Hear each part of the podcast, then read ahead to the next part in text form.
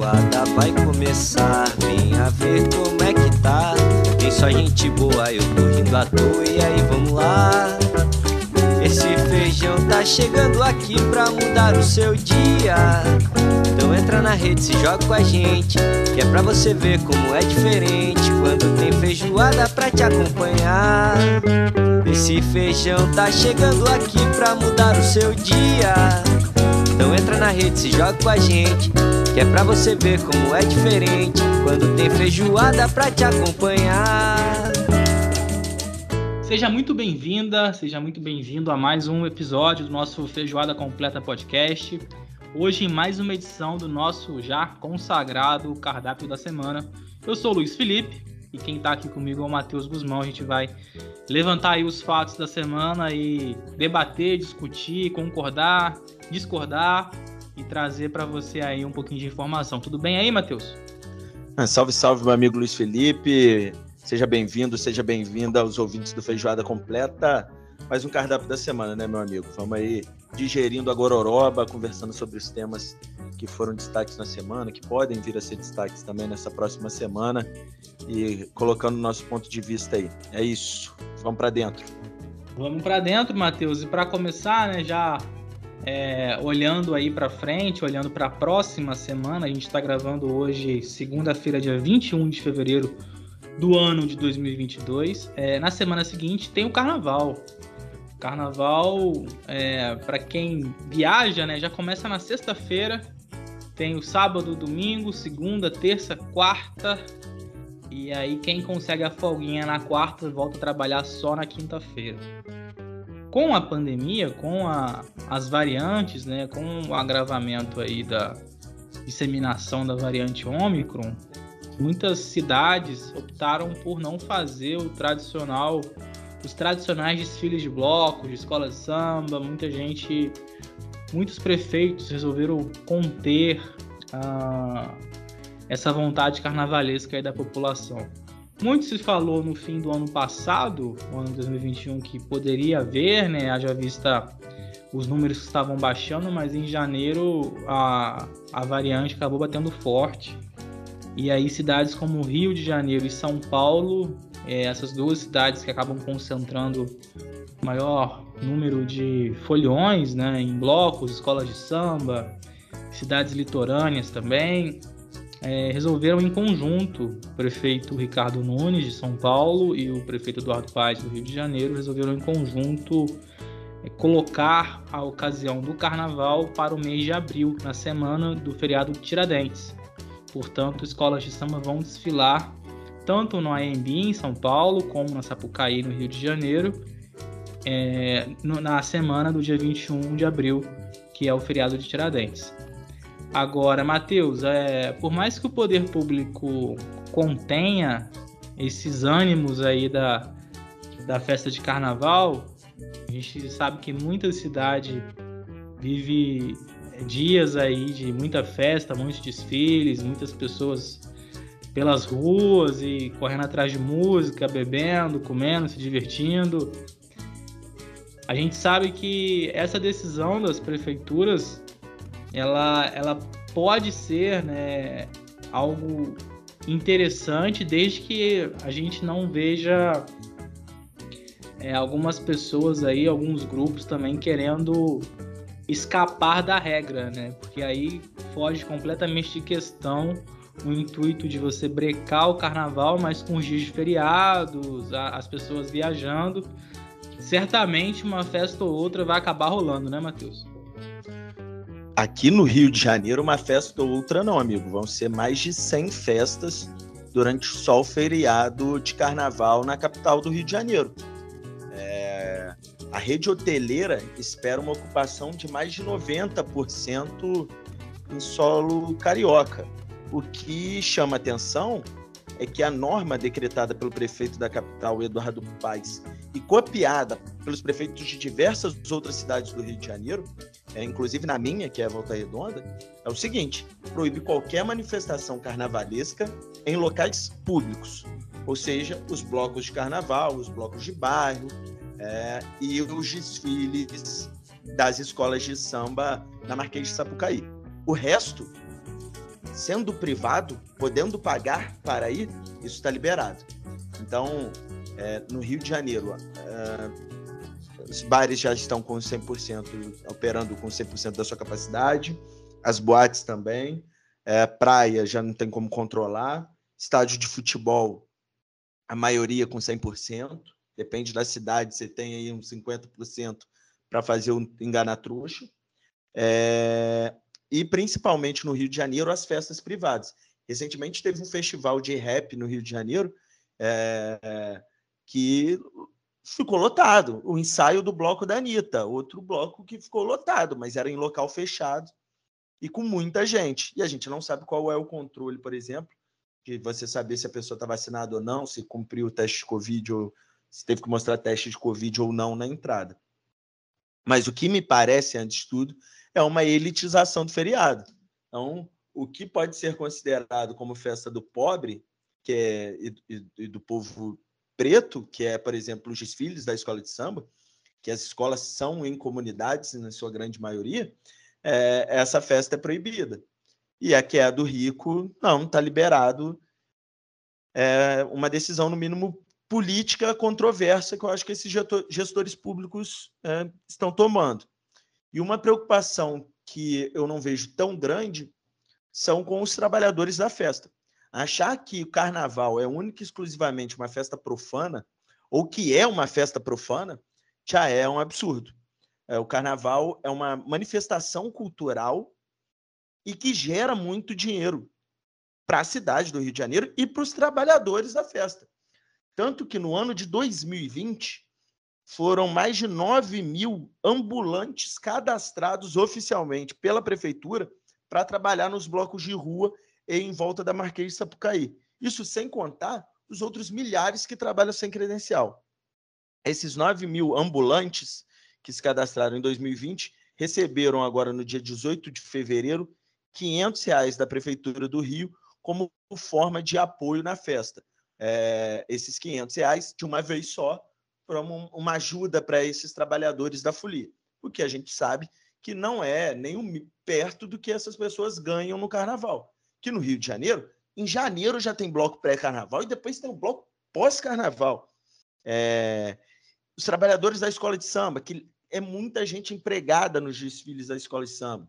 Então, os barracões começam a trabalhar agora com um regime é, de carga horária menor para chegarem no carnaval né, tudo pronto, mas não precisa ter aquele ritmo acelerado no barracão, então muita gente sendo mandada embora. E a gente não vê o apoio correto ou no mínimo necessário que poderia ter é, para esses trabalhadores. Mas isso é a realidade aqui do Rio de Janeiro, Felipe. Eu não sei como que está em São Paulo. Tem ajuda ambulante? Não tem? Festa privada está liberada? Não está? Me conta como está por aí.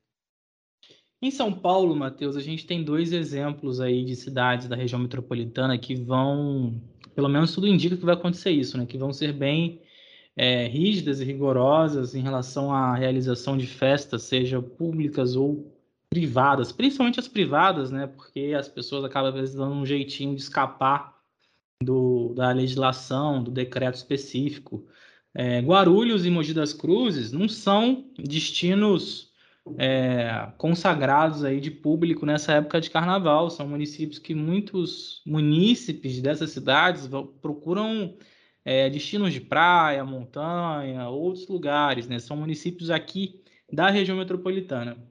Mas é, é, as duas cidades têm a semelhança de terem aí divulgado nos últimos dias a proibição de festas, reuniões ou qualquer outro tipo de evento de carnaval é, seja público ou particular, com o objetivo de evitar aglomeração e disseminação não somente do coronavírus, mas também é, do influenza, né? Então, é, no caso de Mogi das Cruzes, que é uma cidade até menor, o G1 especificou aqui na matéria que eles publicaram que está previsto até multa no caso de, de pessoas que forem é, contra aí o que está estabelecido pela legislação municipal, a Lei Municipal número 7.659, de 5 de março de 2021. Na verdade, é, é algo que já perdura, né? Já começou em 2021 e segue esse ano, e multa de 3 mil reais, R$ 3.750,20. No caso de reincidência, pode chegar a 18 mil reais de multa. São exemplos que eu tirei aqui e acho que é, são, são iniciativas interessantes do ponto de vista de tentar conter o, o, contágio e mesmo o risco de contágio, né, uma vez que a gente tem um número aí da média móvel de 800 mortes por dia perdurando e já entrando na normalidade. Então, são iniciativas de prefeituras que parece que estão indo num sentido aí de conter o coronavírus. Mas, como eu falei, não são cidades turísticas, né? A gente sabe que no caso de cidades, por exemplo, do Nordeste, ou mesmo do, do estado do Rio de Janeiro, cidades de praia, é, outro, né, tem, tem um apelo muito grande. Interior de Minas Gerais, as cidades são menores e tem um fluxo de turistas muito alto nessa época do ano. Então, é, acho que Guarulhos e Mogi das Cruzes dão, dão um exemplo interessante, mas seria legal a gente observar como vai ser o comportamento em outras cidades durante essa semana de carnaval. Né? Não somente é, comportamento nas cidades, mas do brasileiro em geral, né? Certamente vai ter rodoviária cheia, aeroporto cheio, rodovia cheia, é, locais de aglomeração certamente vão ser registrados aí por equipes de TV, equipes de internet, e a gente só tem que esperar que, que as consequências aí do pós não sejam tão catastróficas, né? Exato, mas que a gente vai ver cenas de aglomerações como se tivesse o carnaval liberado, a gente vai assistir, principalmente em, praças públicas, eu acho, onde tem bares em volta. É muito comum, pelo menos no Rio de Janeiro, ter isso, né? Bares em volta de praças, Cobal, é, locais na Barra da Tijuca que são assim também. É, inevitavelmente a gente vai ver cenas de aglomerações, seja em bares, boates, praias, clubes, enfim. É, infelizmente, é, o, o, carnaval acabou sendo, sendo escolhido vilão, mas a gente sabe que não é, né? E a gente vê o número de mortos crescendo ainda por conta desse, dessa pandemia maldita, né? Mortos crescendo e variantes é, se disseminando. A gente já teve a Delta, agora a gente está na Omicron. Espero que, que não haja mais nenhuma, né? Que as coisas realmente se acertem aí nos, nas próximas semanas, que a gente viva momentos melhores. Momentos melhores que estão realmente difíceis de serem vividos, né, Matheus? Haja vista a tragédia ocorrida em Petrópolis na última semana, cenas é, bem pesadas veiculadas pela, pela mídia, é, muitos mortos, desaparecidos, cenário mesmo catastrófico, falando do que a gente vê pela TV, né? Imagina como está a realidade lá na cidade. E momentos aí também, a gente sempre toca no, no tema da política aqui no, no cardápio, né?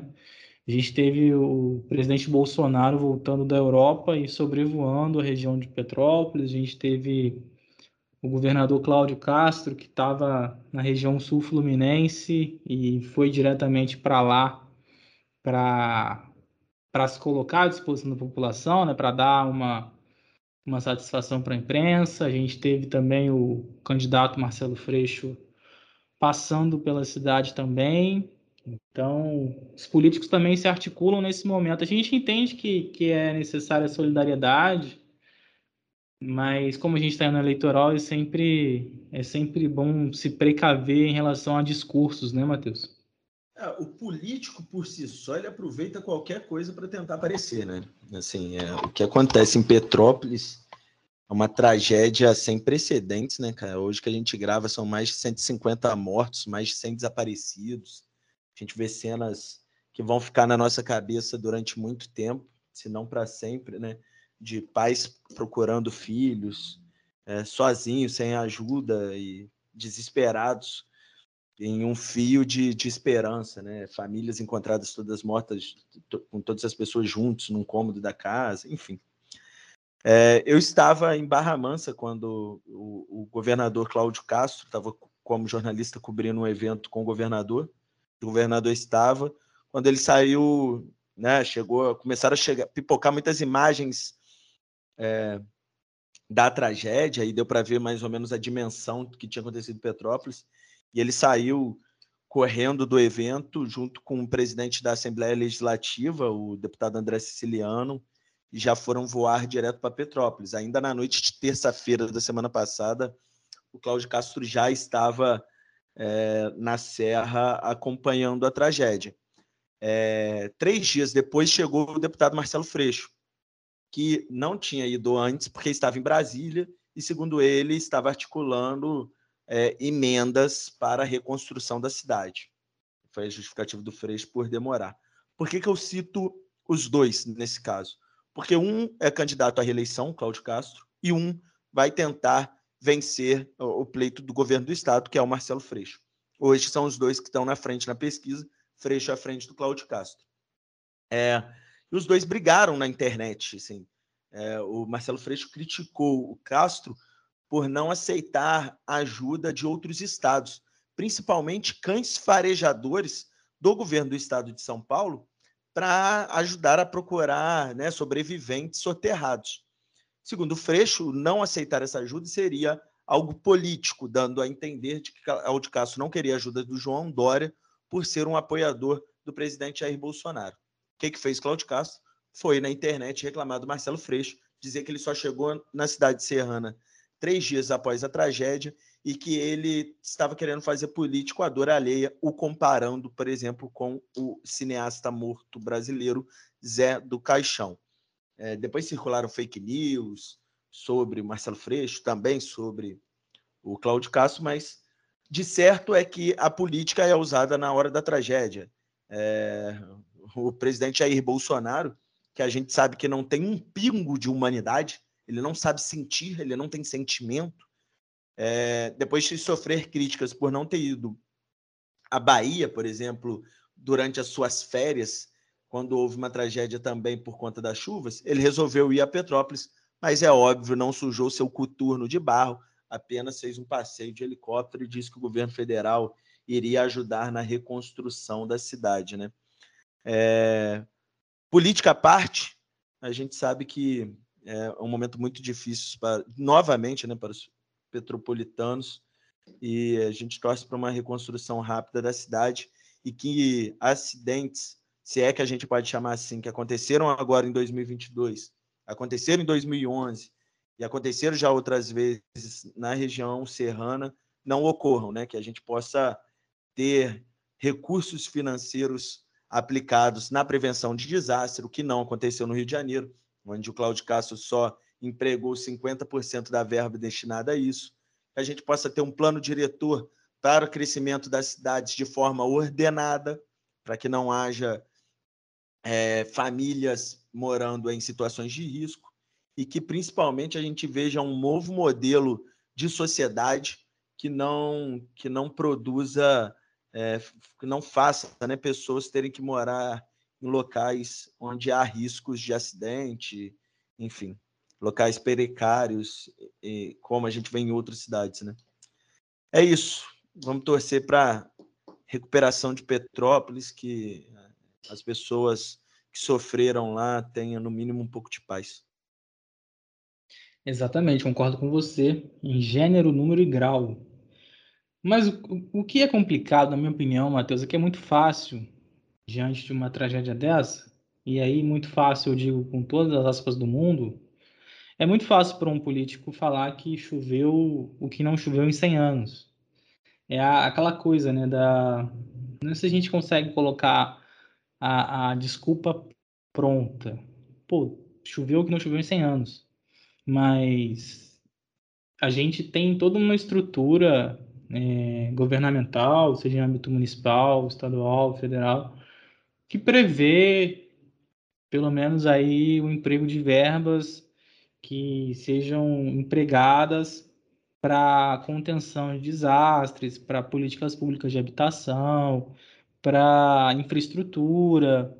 Então, né, acaba sendo é, o fato de, de, de, haver um volume de, de chuva descomunal, é, uma tempestade, algo realmente que foge do que estava previsto, eu acho que só, e aí só também com todas as aspas do mundo, é, só coroa, né, só colabora para esse tipo de argumento, né? Acho que invariavelmente políticas públicas não foram debatidas, soluções não foram deliberadas, é, falta interesse político. Então, quando vem uma coisa totalmente fora da curva, é aquela coisa de você usar o argumento, ah, mas tá vendo? Também choveu, né? Choveu que não chove em 100 anos, aí não tem jeito. É o que você falou, é o modelo, modelo que a gente vive, modelo social, e que vive culpando, encontrando, tentando encontrar respostas no imponderável. O imponderável não tem como, o imponderável é o imponderável. O que a gente pode fazer é se planejar e desenvolver saídas, alternativas, soluções e, e possibilidades para que, para o caso de haver uma tragédia, os prejuízos serem mínimos ou os menores prejuízos possíveis dentro de um cenário catastrófico, né? Mas não é isso que acontece, infelizmente. Você acabou de citar aí que uma das desculpas né, dos gestores públicos é essa de dizer que é, ah, não choveu hoje o que estava programado para o mês. Amigo, a gente está estudando isso há quanto tempo? Virou o novo normal, né? Infelizmente. E é o que é utilizado como desculpa o tempo inteiro. É... Fazer gestão pública eficiente é difícil, né? Requer sacrifícios, requer tirar interesses, mas muitas vezes parece que o interesse é muito mais eleitoral do que, de fato, é, pensar no bem coletivo, né?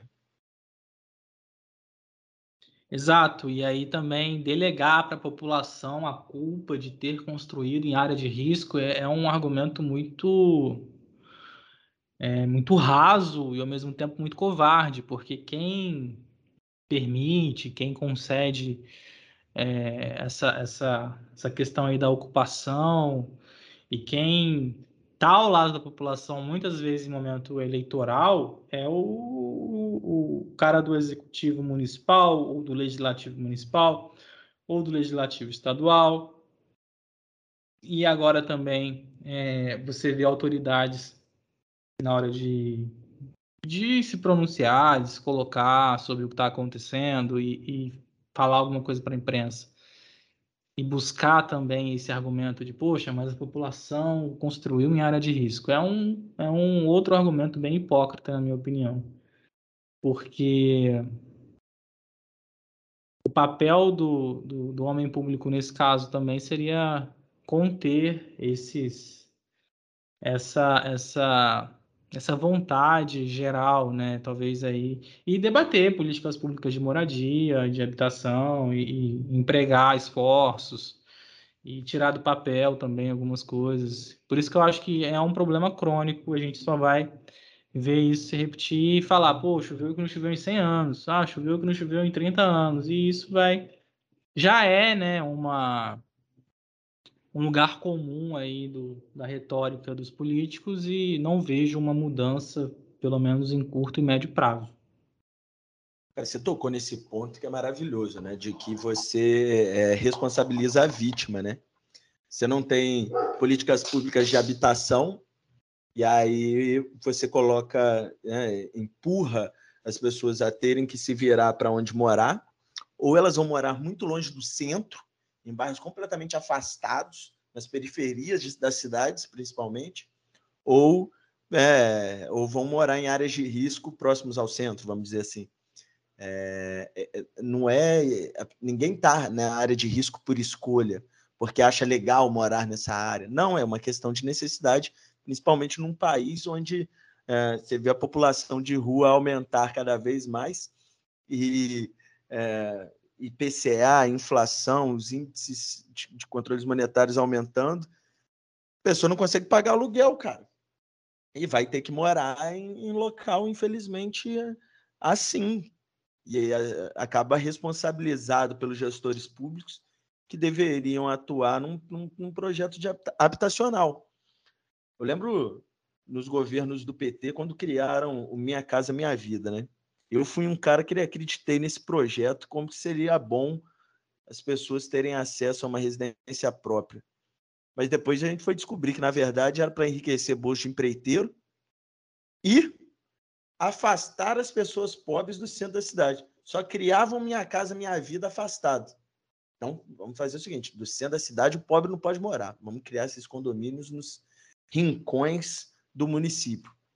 E a gente viu que foi um projeto que também não deu certo. Então, pensar política pública de forma eficiente é difícil também, mas aí você tem que sentar com quem conhece o assunto e sentar com as pessoas que passam a necessidade, precisam dessa moradia. Acho que são elas que sabem mais do tema, né?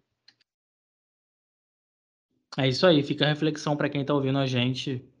É, lembrando que 2022 é ano de eleição, vamos eleger aí deputado estadual, deputado federal, governador, senador e presidente da República. Então, é, processo de escolha aí do, do, do candidato passa por uma série de fatores, uma delas aí também é políticas públicas na área de habitação e moradia popular.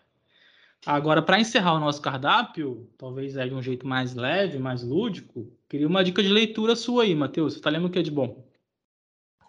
Meu irmão, estou lendo o volume 1 da biografia do Lula, escrita pelo jornalista Fernando Moraes. É... Não sei quantos volumes vão ser, me parece que serão três volumes, esse é o primeiro. E é, Fernando Moraes é conhecido como um grande escritor, né? Fez, escreveu outras biografias é, foi secretário de Educação de São Paulo, tem, é um cara bem gabaritado e o texto dele é maravilhoso. Ele consegue implementar uma narrativa muito rápida e que te pega mesmo na leitura. Começa o livro com a prisão do Lula pela Lava Jato um dia antes e conta até seu último dia na prisão. Depois conta a história de quando ele foi preso na ditadura militar, após fundar o Partido dos Trabalhadores. E aí, já para metade do livro, que a gente vai conhecer a história do Lula criança, indo do Nordeste para São Paulo, a história com o pai, os primeiros namoros, a esposa morta logo após o casamento, grávida, e aí ele se torna viúvo no parto do seu primeiro filho, morre o primeiro filho e, a mãe da criança, enfim.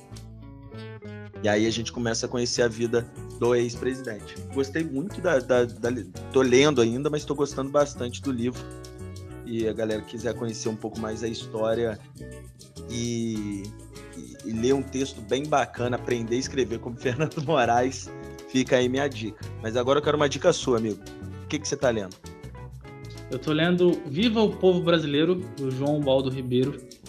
É uma obra ficcional que mistura elementos históricos, parte do princípio aí do, do ambiente vivido na região ali da Bahia de Todos os Santos na época da independência do Brasil. E ele traça aí uma construção da identidade brasileira a partir da mistura de negro com índio, com português, com o, o mestiço nascido no Brasil e com o europeu que vem né, nas expedições holandesas e francesas e traz muito para a realidade. É, acho que é um processo aí gradativo de construção de identidade brasileira é um livrinho até grosso, assim, são mais de, de 500 páginas, se eu não estiver enganado. Estou batendo aí a metade, mais ou menos.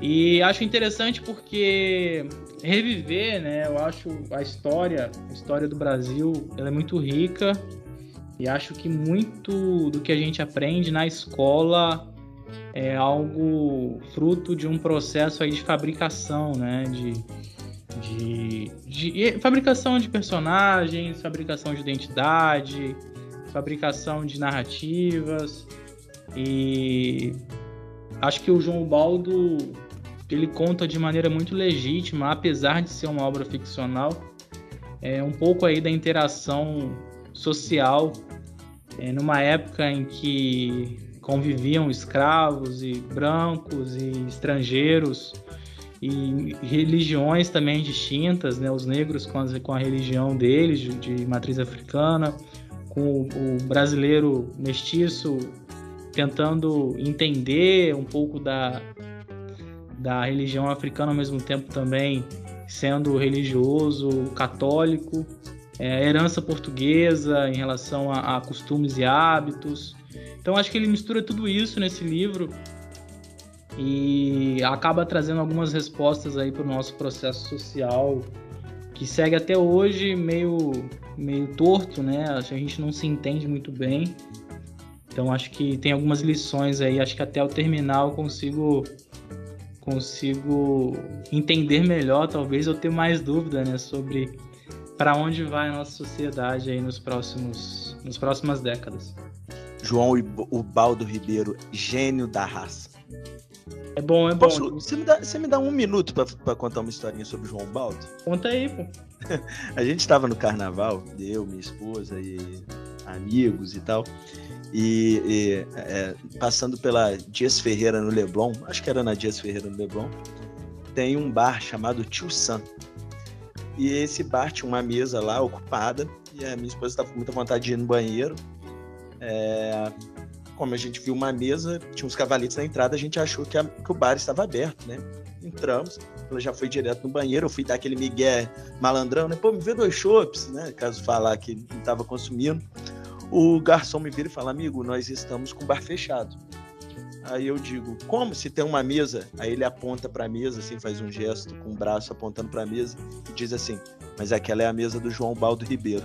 E aí eu olho, tava o João Baldo lá, e aí eu entendi: o bar estava aberto, era para o João Baldo, não para Matheus Guzmão. Rio de Janeiro no carnaval, né? Rio de Janeiro no carnaval tem disso. Um dia, quem sabe, a gente tem carnaval de novo aí como como o figurino, né, Matheus? Amém, amém. É isso, galera. Você que ouviu o nosso cardápio até aqui, o nosso cardápio da semana vai chegando ao final. Eu agradeço demais a sua, a sua audiência. Espero que você tenha gostado, espero que você tenha curtido. Matheus, aquele abraço aí para você. Espero que você também tenha aproveitado como eu aproveitei esse nosso encontro hoje. E é isso, meu amigo. Você é o melhor, amigo. Grande abraço para você, muito obrigado pela companhia, agradecer aos ouvintes. É... Vamos embora, mais uma semana para cima e vamos ver se até semana que vem o Mário Frias não seja mais secretário executivo de cultura do governo federal. Um abraço. Ó, oh, já tem até pauta aí para o próximo cardápio, é isso mesmo aí? Já tá, já tá antecipando um spoiler aí da semana que vem? Torcer para que ele caia logo, porque eu vi uma notícia dele agora aqui, falando que ele pediu indenização para empresas aéreas de 33 mil reais naquela malfadada viagem dele aos Estados Unidos para conversar com uma família Grace lá que ele gastou 39 mil reais. Vamos aguardar então os próximos capítulos aí do que, do que pode acontecer nessa subsecretaria de cultura é isso, minha gente. A gente fica por aqui. Deixo aqui aquele agradecimento especial ao Luiz, Luiz Fernando Queiroz, e também a Duduca Filmes, que fazem aí a edição do nosso programa. Deixa tudo redondinho para você que curte o Fejuca tá sempre com a gente. Valeu, galera. Um abraço, até a próxima. Feijoada vai começar, venha ver como é que tá.